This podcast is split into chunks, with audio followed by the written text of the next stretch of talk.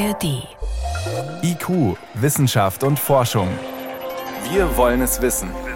Ein Podcast von Bayern 2 in der ARD Audiothek. Dienstag zurück? Mhm. Ja, ich brauche eigentlich nicht so viel. Ja, zwei Tage nimmst du dir Urlaub, oder? Ja, ich neige dazu, immer viel zu viel mitzunehmen und dann nur die Hälfte anzuziehen. Mhm. Typisches Frauenproblem. Mhm. Aber ich brauche noch dicke Socken. Ich muss warme Füße haben nach Transfer. Einem Sonntag im Oktober 2023 um 14 Uhr wird Ellie ins Flugzeug nach Spanien steigen. Zum Transfer. Das bedeutet, sie wird einen Embryo eingesetzt bekommen, entstanden aus dem Samen ihres Mannes und der Eizelle einer fremden Frau. Über jedes Detail dieser Reise hat sie sich vorher Gedanken gemacht. Am Morgen wird sie sich noch spritzen, als Vorbereitung auf den Transfer. Deswegen haben wir halt gesagt, wir fliegen mittags erst. Weil da habe ich keine Medikamente zu nehmen, das kollidiert mit nichts in meinem Behandlungsplan und äh, bist auch abends dann schon im Hotel, um dann wieder die restlichen Medikamente zu nehmen quasi. Und ich hoffe, dass ich durch äh, die Abfertigung komme mit meinen ganzen Spritzen. Ellie hat schreckliche Flugangst. Sie mag das nicht, wenn sie keine Kontrolle hat, wenn sie nicht jederzeit aussteigen kann. Aber gut, für diesen Versuch wird sie auch das auf sich nehmen. Sie legt ein Babyspielzeug in den Koffer, ein flauschiges weißes Schäfchen mit Rassel. Das hat sie bei einem der letzten Versuche gekauft. Und den haben wir in so einem Laden gekauft, mein Mann und ich zusammen, und haben gesagt, das ist jetzt unser Glücksbringer für diesen Versuch. Hat leider nicht geklappt, aber ich finde den so süß. Der darf jetzt auch für die nächsten Versuche einer bleiben. Ellie atmet tief durch als sie eine Hose und zwei Pullover in den Koffer legt. Ich habe auch ähm, klar viele Ängste, ne?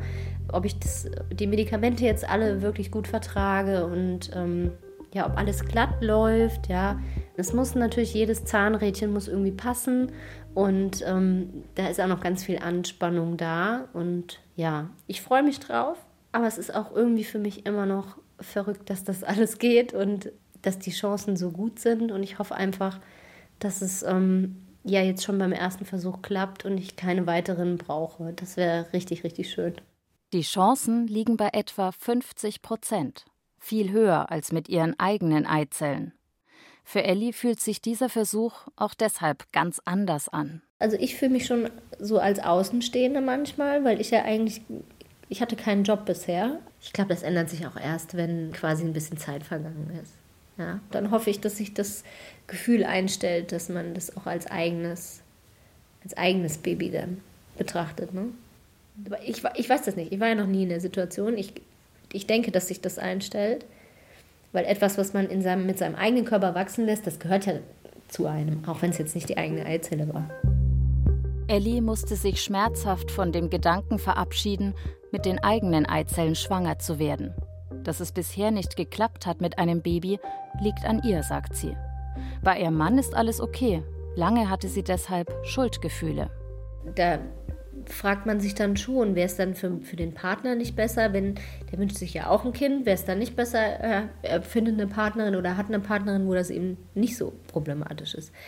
Habe ich auf jeden Fall mich schon so gefühlt, aber wenn du einen liebevollen Partner hast, so wie ich, der hat dann gesagt, das ist absolut völliger Quatsch und wir machen das jetzt zusammen und da kannst du ja auch nichts dafür. Hast du ja auch nicht ausgesucht. Ja, ist auch so. Stimmt ja auch. Aber das Gefühl hat man schon. Mittlerweile habe ich das nicht mehr. In meinem Verständnis ist ja dann, ich habe viel dafür getan, also muss das jetzt auch gut werden und ich habe das quasi kompensiert, dass das jetzt an mir lag, durch ganz viel Fleiß und äh, Hormonbehandlung und so.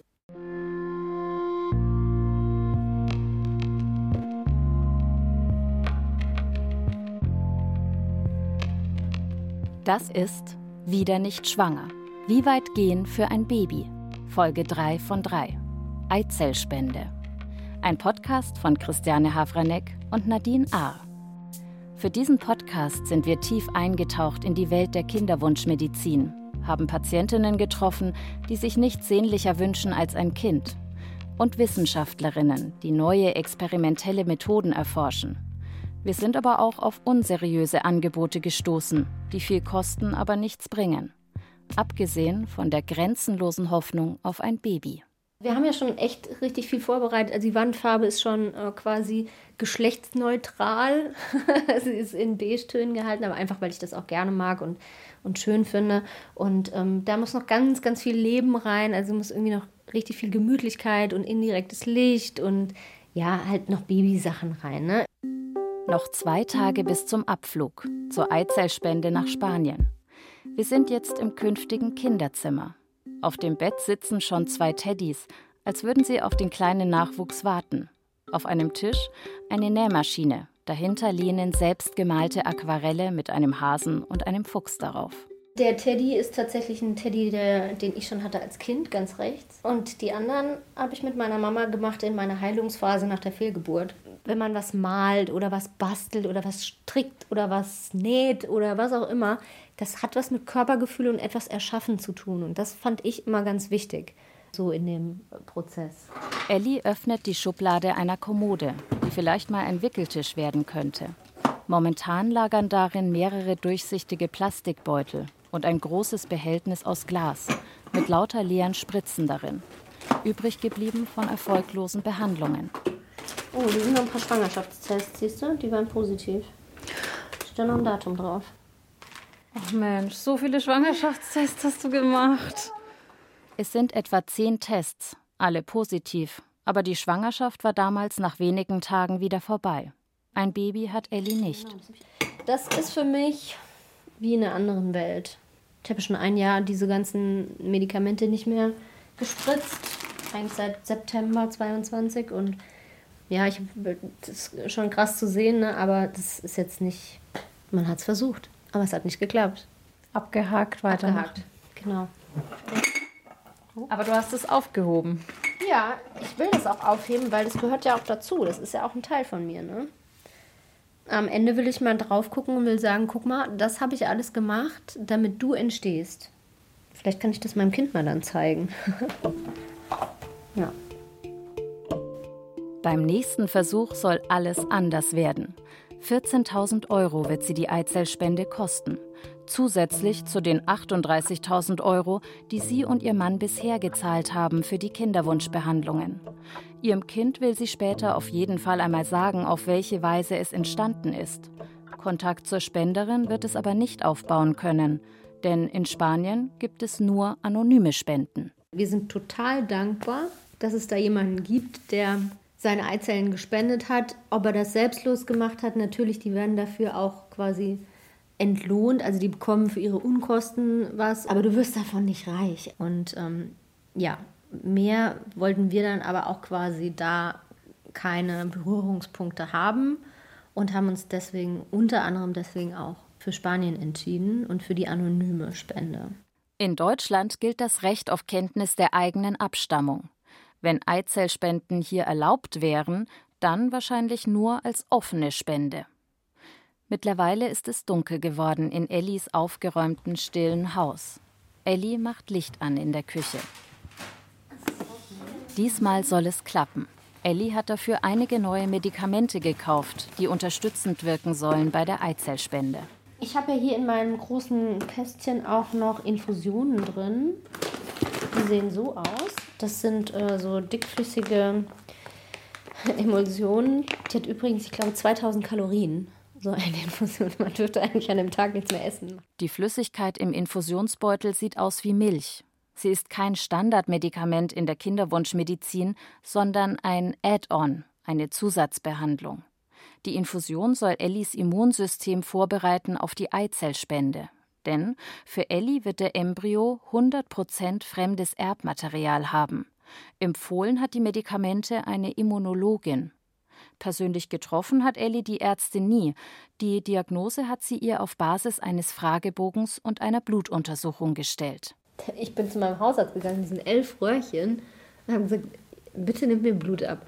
Da hat der gesagt zu mir, sind Sie sich sicher, dass ich Ihnen diese ganzen Röhrchen abnehmen soll? Ich so, nee, jetzt nicht mehr.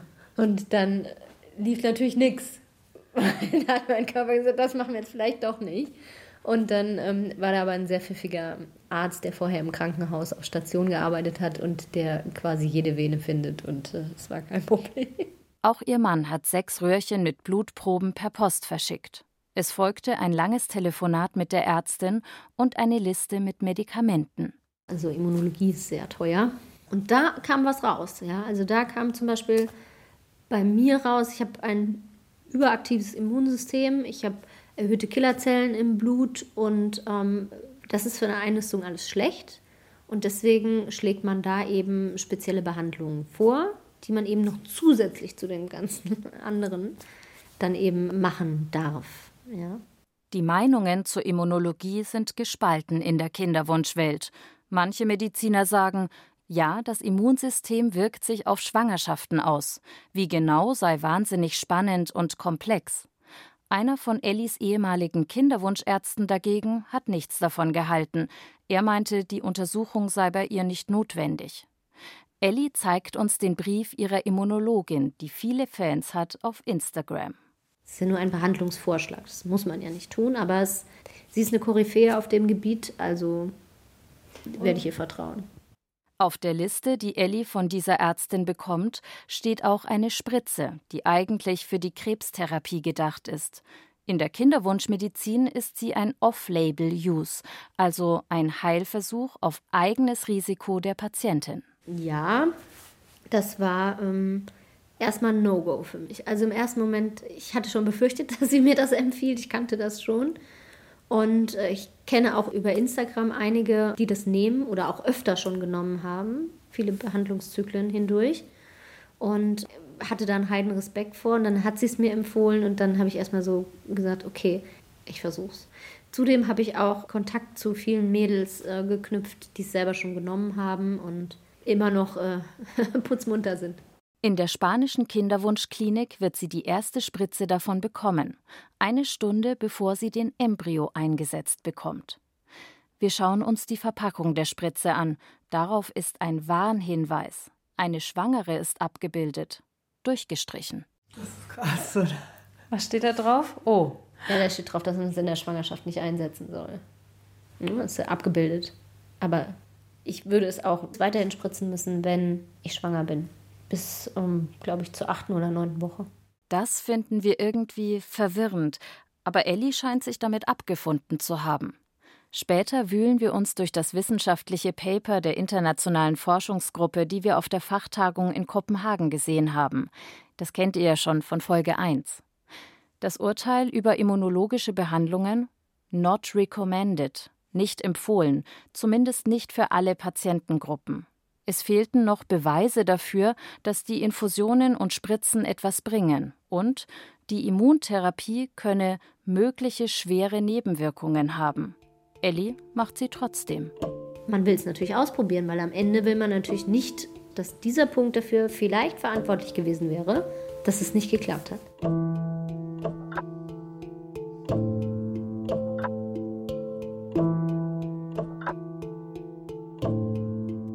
Ich werde jetzt mal, glaube ich, meine Katzen rausschicken, weil die haben jetzt sich entschieden, sich zu kloppen.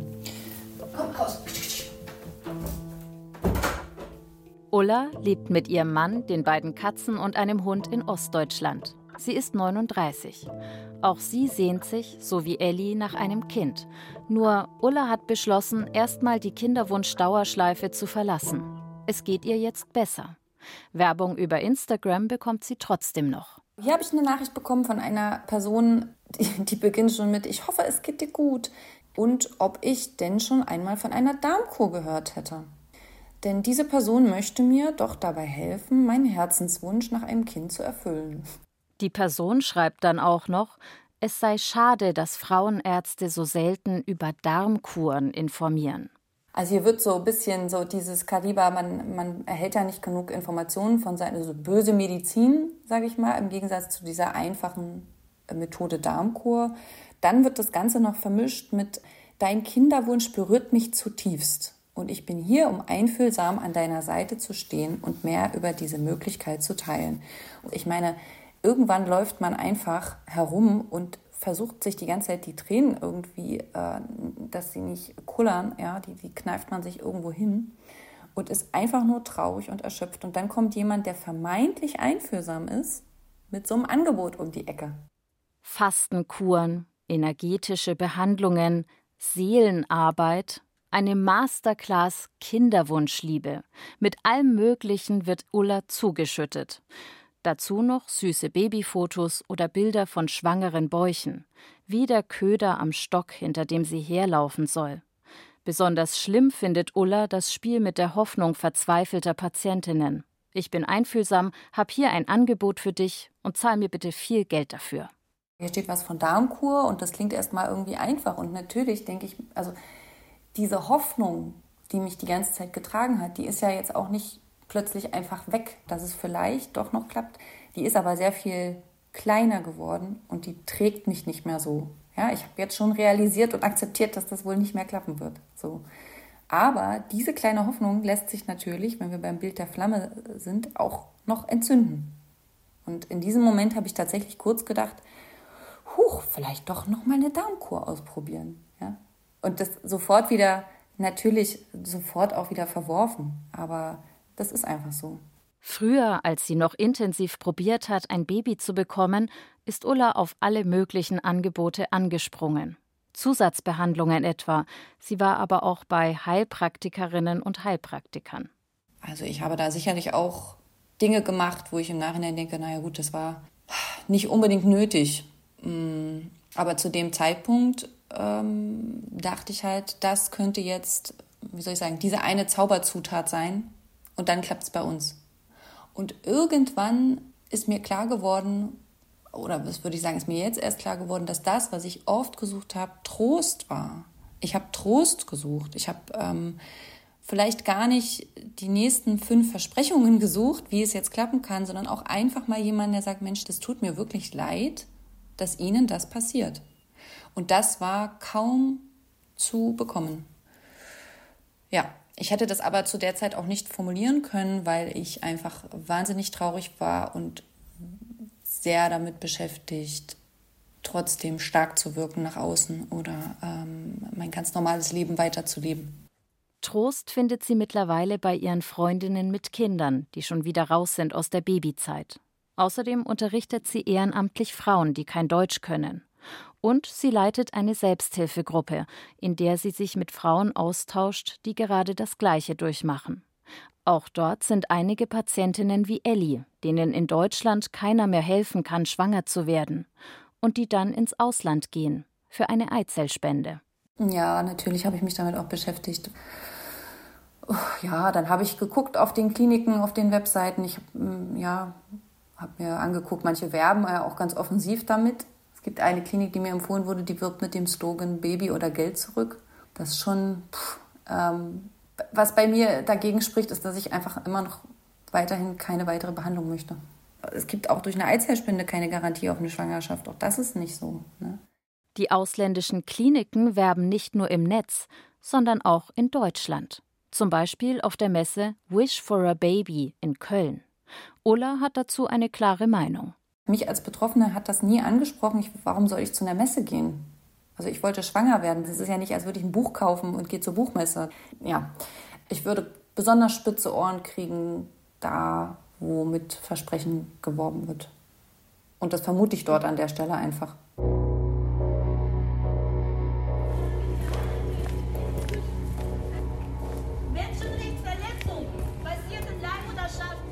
Wir sind in Köln vor der Kinderwunschmesse. Aber erst müssen wir an einer Gegendemo vorbei. Frauenkörper, Finger weg!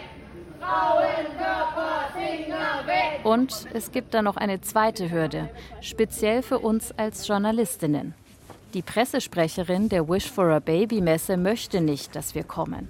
Wir hatten uns als Journalistinnen angemeldet und daraufhin hat sie uns geschrieben, es hätte noch nie einen positiven Beitrag über die Messe oder über die Aussteller gegeben. Daher habe man sich entschieden, keine Presse zuzulassen. Also gehen wir jetzt eben privat hin, ohne drinnen Aufnahmen zu machen. Baby zu verkaufen, steht da auf den Schildern. Schau mal, die, die eine, die, die da demonstriert, ist auch schwanger, ne? Steht da mit einem großen Babybauch in ihrer Kutte. Das finde ich ganz schön hart, weil also die Leute überlegen sich ja nicht, eine Eizellspende zu machen, weil sie so easy Kinder bekommen können. Und wenn dann eine Schwangere steht, eine Hochschwangere, so nach dem Motto, hier, ich kann was, was ihr nicht könnt, das ist schon hart. Ich hole mir jetzt da einen Flyer. Eine Demonstrantin trägt einen Bauchladen mit kleinen Plastikbabys vor sich her. Die Gruppe vermischt Argumente von christlich motivierten Lebensschützern und Feministinnen. Wir sind jetzt noch so ein bisschen am Rand, aber ich würde sagen, ich beobachte das Geschehen hier draußen nochmal und du gehst jetzt schon mal rein. Okay. Ja, dann. Sprachnachricht von Elli aus Spanien. Sie hatte ja versprochen, uns zu erzählen, wie die Eizellspende lief. So, wir sind jetzt aus der Klinik draußen. Es hat alles wunderbar geklappt. Der Transfer war super. Die Blase war voll. Und die Spritze hat auch gut geklappt. Musste ich ja eine Stunde vorher gespritzt bekommen. Das hat meine Ärztin gemacht. Und ja, nach dem Transfer noch zehn Minuten liegen. Dann durfte ich endlich auf die Toilette. Ja, jetzt sind wir wieder draußen und völlig geflasht. Geflasht sind wir jetzt auch gerade irgendwie von den Eindrücken auf der Wish for a Baby Messe in Köln. Wir durften ja nicht mit Mikrofon rein. Also haben wir sofort nach dem Rausgehen alles aufgenommen, um ja nichts zu vergessen. Okay, wir sind, wir sind draußen, wir sind jetzt auf der Domplatte. Hier ist wirklich einiges los. Wir sitzen in der Sonne. Was ist denn so dein Eindruck von der Messe? Ich würde sagen gemischt. Es gab natürlich Babybilder, es gab Plüschtiere, es wurde natürlich auch auf Emotionen gesetzt. Es gab aber auch Stände, die einfach sehr gut informiert haben, wie ich finde. Ja, also ich denke so aus der Sicht von der Kinderwunschpatientin, man konnte einfach von Stand zu Stand gehen und Preise vergleichen zum Beispiel. Es war fand ich relativ viel los. Man musste auch immer mal wieder anstehen an den Ständen, um in Kontakt zu treten. Wir haben immer nach Eizellspende gefragt. Da fand ich Bulgarien jetzt ein bisschen auffällig, weil die mit die günstigsten waren aber die höchste Erfolgsrate ausgepriesen haben mit 70 Prozent pro Versuch. Ein Stand ist mir besonders in Erinnerung geblieben. Das war ein Stand mit einer Klinik aus Zypern. Die, hatten ein, die hatte die Frau, die da gearbeitet hat, eine Babypuppe im Arm. Das fand ich irgendwie skurril. Und sie hat die nicht nur gehalten, sondern die hat die so gewiegt im Arm, als würde die die zum Einschlafen bringen. Ja, die waren sehr, die waren total absurd und weiter hinten lag auch war so eine Art Wickeltisch irgendwie vorbereitet. Und da wollten wir uns erkundigen und die wollten aber gar keine Informationen geben, bevor wir unsere Kontaktdaten nicht gegeben haben. Und das haben wir dann nicht gemacht. Wir haben die Messeveranstalter der Wish for a Baby gefragt, wie sie sicherstellen, dass sich die ausländischen Aussteller an deutsche Werberegeln halten. Eine Besucherin hat uns zum Beispiel erzählt, dass ihr ein spezieller Messerabatt angeboten wurde. Minus 10 Prozent auf die Eizellspendebehandlung. Und wir haben auch Baby- oder Geld-zurück-Garantien dort gesehen. Deutsche Kinderwunschzentren waren übrigens nicht auf der Messe vertreten. Wir haben mit einigen deutschen Reproduktionsmedizinern darüber geredet. Die lehnen solche Messen ab, weil es gehe doch um das Vertrauensverhältnis zwischen Arzt und Betroffenen. Das könnte man nicht wie auf einem Markt meistbietend versteigern. Unser Eindruck, es fühlt sich ein bisschen an wie eine Verkaufsmesse mit einer Ware. Nur, dass es hier um Babys geht.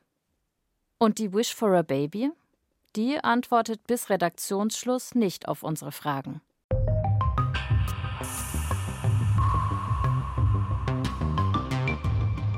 Wir hatten auch Fragen an einen großen türkischen Klinikkonzern, über den wir jetzt gleich reden. Akibadem. Er betreibt 24 Krankenhäuser, 16 Ambulanzen und eine Universität. Nicht nur in der Türkei, sondern auch in Mazedonien, Bulgarien und in den Niederlanden. Sie bieten Gesundheitsreisen an, zum Beispiel für Nierentransplantationen, Schönheits-OPs oder eben für künstliche Befruchtungen. Auch in Deutschland gibt es zwei Informationsbüros. Und der Klinikkonzern war Aussteller auf der Wish for a Baby. Wir sind zu dem Stand gegangen und haben uns überlegt, dass wir eigentlich uns für eine Eizellspende interessieren. Die Eizellspende wird in der Türkei gar nicht angeboten, weil sie dort nicht erlaubt ist. Die meinten aber gleich, ach na ja, also eine Eizellspende wäre ja auch gar nicht nötig. Man könnte was anderes probieren. Genau, und dann hat sie uns, die Frau am Stand hat uns die PRP-Methode angepriesen, kann man schon sagen, angepriesen. Die Methode haben wir ja schon kennengelernt. In Folge 2 dieses Podcasts. Da wird der Patientin Blut abgenommen, aufbereitet und in die Eierstöcke gespritzt. Und dazu könnte man noch, weil das manchmal zusammen gemacht wird, eine Stammzelltherapie machen. Davon habe ich noch nie gehört vorher. Und zwar würde dann mir, also wem auch immer, also der Patientin, würde aus dem Becken, richtig, habe ich das verstanden, aus dem Beckenknochen würde Stammzellen entnommen werden. Genau, also die werden dann Stammzellen entnommen aus dem Knochen und dann in den Uterus oder in die Eierstöcke injiziert werden. Genau. Das bekommt man für 5200 Euro. Und dann gab es noch eine dritte Methode. Wie hieß die? Die hieß Exosom für 3100 Euro. Und da wird aus dem Urin und dem Blut irgendwas wird daraus entnommen, was auch wieder in die Eierstöcke injiziert wird. Also genau, am Stand habe ich dann, ich konnte nicht anders. Ich musste fragen, ob das nicht gefährlich ist. Ja, weil also von Risiken hat keiner gesprochen. Und dann hat die Frau am Stand gesagt, ja, sie hätte jetzt extra nochmal nachgefragt, no danger. Und wir waren danach noch in einem Vortrag von denen. Ähm, und da haben sie es auch nochmal explizit gesagt. Das seien alles Eigenstoffe aus dem Körper, keine Nebenwirkungen. Ja, noch keine Risiken. Diese Aussage keine Risiken und Nebenwirkungen halten Reproduktionsmediziner schlicht für falsch und unseriös. Wir fragen den türkischen Klinikkonzern Akibadem. In der Antwort schreibt die sogenannte International Business Development Country Managerin, man könne aus Zeitgründen nur auf einen Teil der Fragen antworten. Auf den Punkt keine Risiken und Nebenwirkungen geht sie nicht ein. Interessanter fand ich ja noch, dass sie Erfolgsgeschichten erzählt hat von einer 46-jährigen Deutschen, die nach PRP und Stammzellmethode schwanger wurde. Und zwar nicht mit künstlicher Befruchtung, sondern natürlich schwanger wurde in den zwei Zyklen danach. Uns haben Reproduktionsmediziner gesagt, diese Therapien seien experimentell, die Werbung dafür unseriös und marktschreierisch. Der Klinikkonzern dagegen betont nochmal, mit den Therapien könnten bedeutende Erfolge erzielt werden, man sei eine seriöse Gesundheitsgruppe. Ja, sie hat noch angeboten, ist der Arzt oder einer der Ärzte wäre regelmäßig in Deutschland und man könnte sich kostenlos untersuchen lassen, also beraten und untersuchen lassen. So war die Auskunft, genau. Also das, es wurde auch schon ein konkreter Termin genannt. Ende November sei der Arzt von denen in Düsseldorf und sie hat nochmal auch gesagt, hier zahlt man keinen Cent. Kosten würden den Patientinnen erst entstehen, wenn sie sich entscheiden. Ja, ich mache diese Gesundheitsreise mit Akibadem. Dieses Angebot klingt für Kinderwunschpatientinnen sicher erstmal gut. Wir haben ja in diesem Podcast gehört, was für immense Kosten viele auf sich nehmen. Das Problem ist hier nur, solche Gratisangebote wurden schon mehrmals von deutschen Gerichten als unzulässig beurteilt, zum Beispiel kostenlose Augenlaserbehandlungen oder eine kostenlose Beratung zu Schönheits-OPs. Akibadem schreibt uns hinterher, es handle sich keinesfalls um eine kostenlose Behandlung zu Werbezwecken. Man habe gar keinen Bedarf an sowas. Ja, es gab das Angebot für einen Termin in Düsseldorf auf der Messe. Aber es geht doch nur darum, dass die deutschen Patientinnen den türkischen Arzt mal persönlich kennenlernen und sich von ihm eine ärztliche Meinung einholen. Der Arzt werde aber nicht selbst Patientinnen behandeln.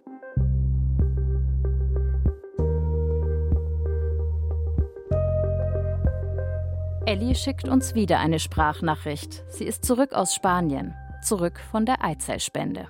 Hallo, wir ähm, sind jetzt bei Transfer plus 7 und ähm, ich bin schon ja, mega gespannt.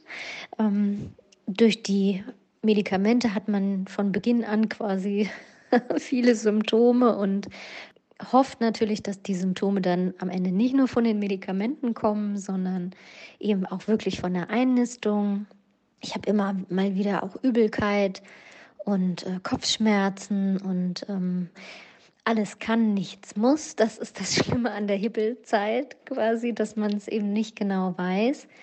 Und ähm, ich muss mich jetzt noch ein bisschen gedulden, aber die letzten paar Tage werde ich auch schon noch gut hinbekommen. Und äh, ja, da melde ich mich wieder zu und ja, bis dann.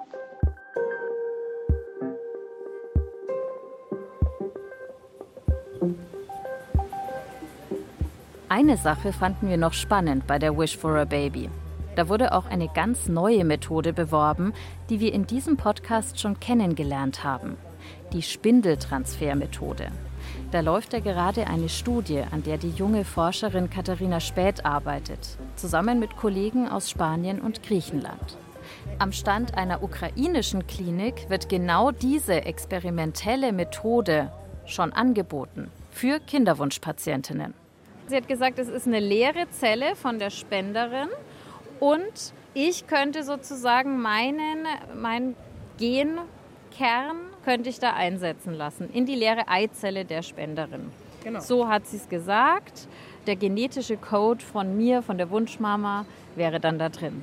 Also praktisch das, was die Griechen mit ihrer Studie versuchen herauszufinden, es wird einfach schon gemacht. Genau, die Ukrainer machen es halt einfach ohne Studie. Und dann hast du nach Erfolgsraten gefragt. Ja. Die Antwort war? Sie hat nur geantwortet, it works. Also sie hat nicht gesagt, ob zu 50, 60, 70, 80 Prozent Schwangerschaftsrate ist, sondern nur, dass es funktioniert.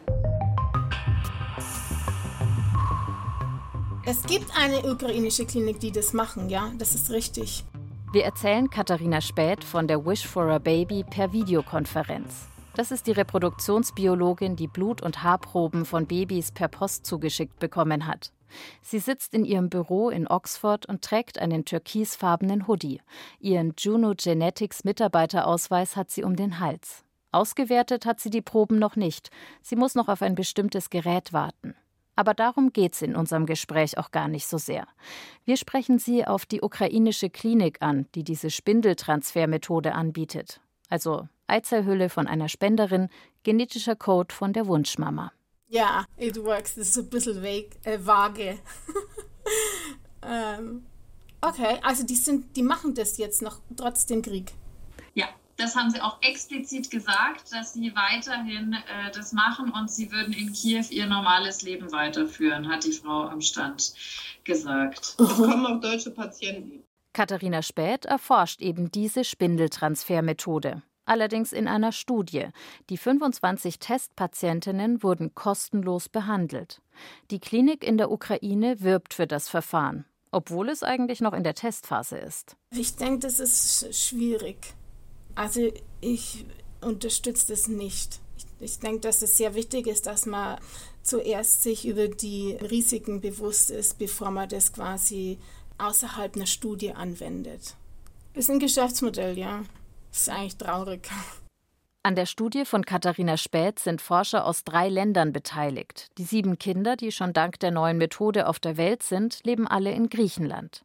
Sie zeigt uns eine Liste. Nach 26 Kriterien werden die Kinder untersucht, bis zum 18. Lebensjahr.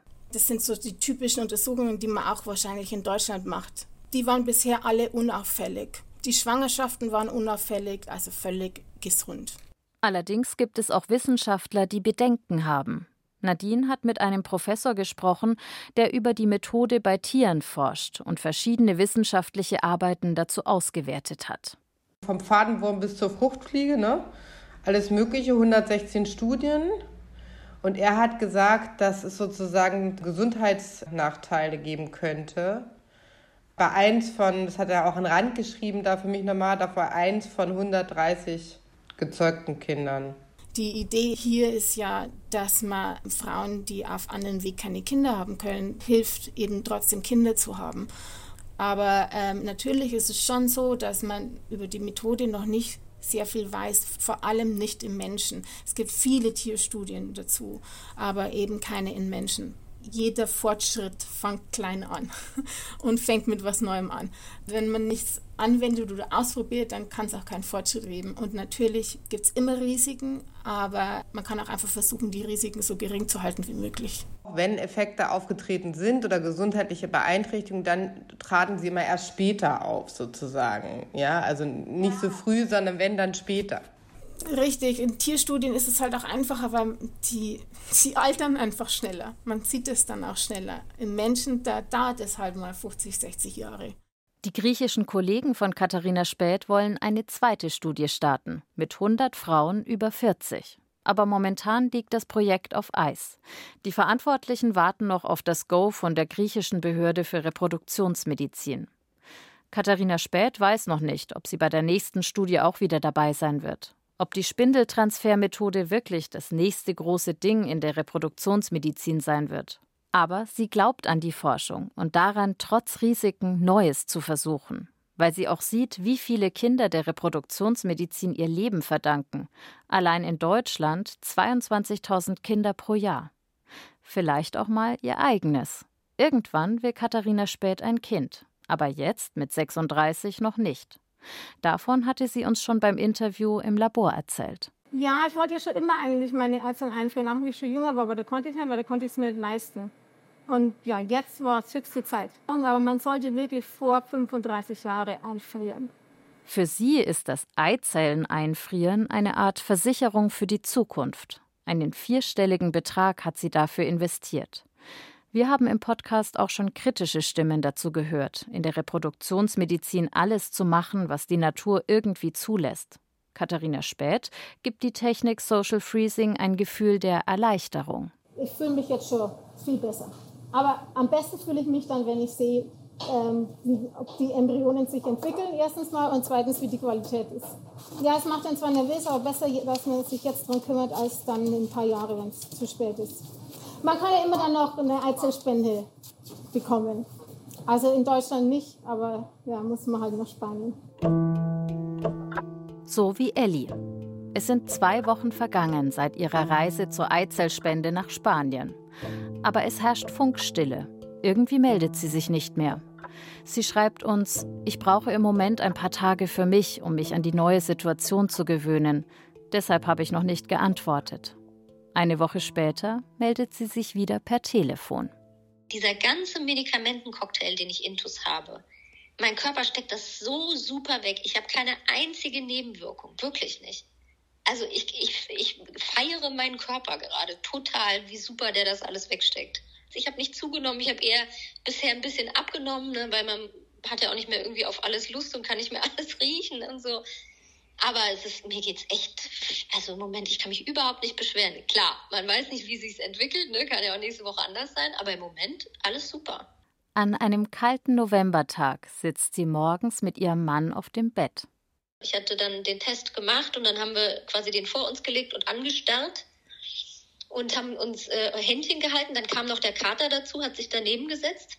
Das fand ich ganz süß, der wollte irgendwie auch dabei sein bei dem historischen Moment. Und dann ähm, ja, war der Test halt irgendwann nach zwei Minuten oder so ähm, positiv. Da haben wir uns dann erstmal richtig doll gedrückt und gefreut. Schön. Ja. Und doch, sie traut sich nicht zu sagen, ich bin schwanger. Es ist noch zu früh.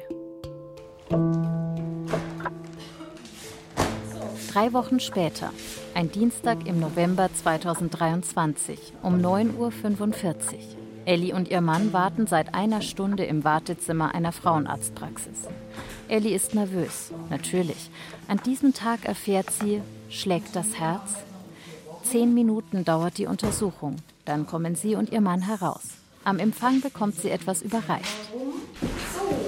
Genau. Ist das einmal das Foto? Oh ja, vielen Dank. Ellie hält ein Ultraschallbild in der Hand.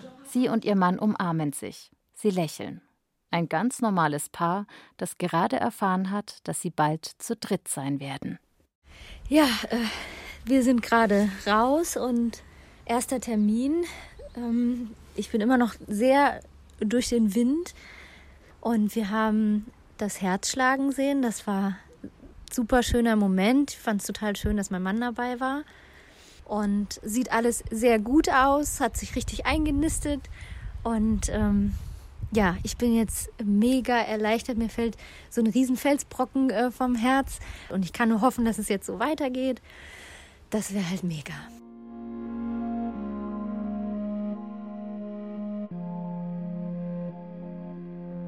Nadine, wir sind ja jetzt am Ende unserer Recherche angekommen.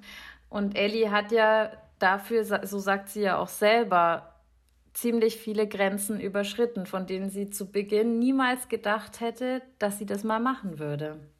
Ja, und die finanziellen Grenzen sind ja nur ein kleiner Teil dessen. Sie hat emotional auch jede Menge Hürden nehmen müssen. Ähm, ich glaube, das war ganz schön hart. Ähm, wir haben bei Helena Angermeier, der Embryologin, gelernt, dass dieser Kinderwunsch, der ist was ganz Archaisches, hat sie gesagt, der ist schon in unserem Körper angelegt. Die Eizelle will sich vermehren. Und dieses wahnsinnig starke Gefühl, wenn das nicht erfüllt ist, dann fühlt sich das für viele an wie ein ganz, ganz starker Liebeskummer. Eine Sehnsucht nach einer Liebe, die durch nichts anderes zu ersetzen ist. Und wenn man sich vorstellt, dass sich das so anfühlt, dann kann man sich, glaube ich, auch sehr gut in die Frauen hineinversetzen und kann verstehen, warum die das alles tun, warum sie Behandlungen machen, die noch nicht etabliert sind, warum sie Medikamente nehmen, die eigentlich für einen ganz anderen Zweck gedacht sind, warum sie nach jedem Strohhalm greifen, nach jeder Möglichkeit, die ihren Wunsch in Erfüllung bringen lässt. Ja, und da muss ich auch wieder an diese Instagram-Kinderwunsch-Welt denken, wo es sehr stark dieser Fokus ist auf Weitermachen, Aufgeben ist keine Option, Hashtag Kivu-Kämpfer und das steht irgendwie in so einem krassen Kontrast zu dieser Wissenschaftswelt, die wir jetzt auch kennengelernt haben. Da erinnere ich mich an den Vortrag, in dem wir drin saßen in Kopenhagen und erstmal kaum was verstanden haben. Da denke ich an die eng bedruckten, grauen, langen Seiten mit wissenschaftlichen Abhandlungen, die eben teilweise dann nicht so hoffnungsvoll stimmen. Und da habe ich irgendwie so das Gefühl, zwischen dieser Kinderwunsch, Instagram-Welt und der Wissenschaftswelt, da sind oft wenig Berührungspunkte. Was beide eint, ist der Wunsch, etwas möglich zu machen. Also möglich zu machen, ein eigenes Kind zu bekommen. Das eint beide. Ob es durch experimentelle Studien ist oder ob es die mutmachenden Worte bei Instagram sind. Also die, die Frage, die wir uns am Anfang gestellt haben, wie weit gehen für ein Kind? Ja, Nadine, ich glaube, da ist unser Fazit, da kann man jetzt nicht pauschal sagen, bis hierhin und nicht weiter. Das ist die Grenze.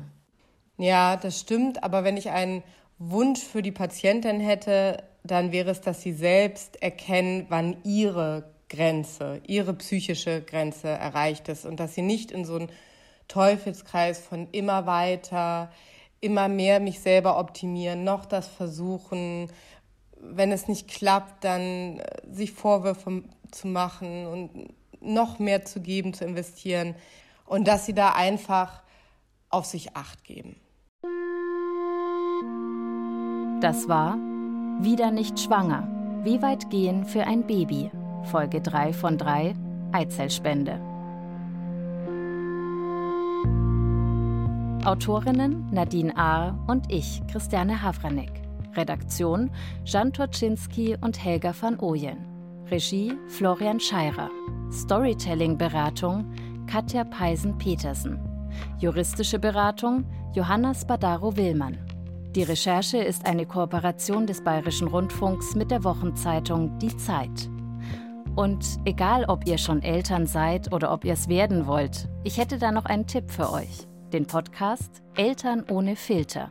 Die vier Hosts Christina, Katrin, Ruslan und Schlien treffen jede Woche verschiedene Familien und lassen sich ihre Geschichten erzählen. Dabei guckt man manchmal über den eigenen Tellerrand und manchmal erkennt man sich auch eins zu eins wieder und merkt, Hey, das ist nicht nur bei uns so. Eltern ohne Filter ist aber nicht nur ein Podcast mit ehrlichen Interviews übers Elternsein, sondern auch eine sehr wertschätzende Community bei Instagram. Den Eltern ohne Filter Podcast findet ihr in der ARD Audiothek und überall, wo es Podcasts gibt. Ganz besonders empfehlen kann ich euch die Folge Nach zehn Jahren endlich schwanger und Berenike und Johannes, unerfüllter Kinderwunsch. Darin geht es darum, wie diese Zeit die beiden als Paar verändert hat und wie man sich ein neues Lebensziel baut, wenn das alte immer unwahrscheinlicher wird. Die Links findet ihr in den Show Notes.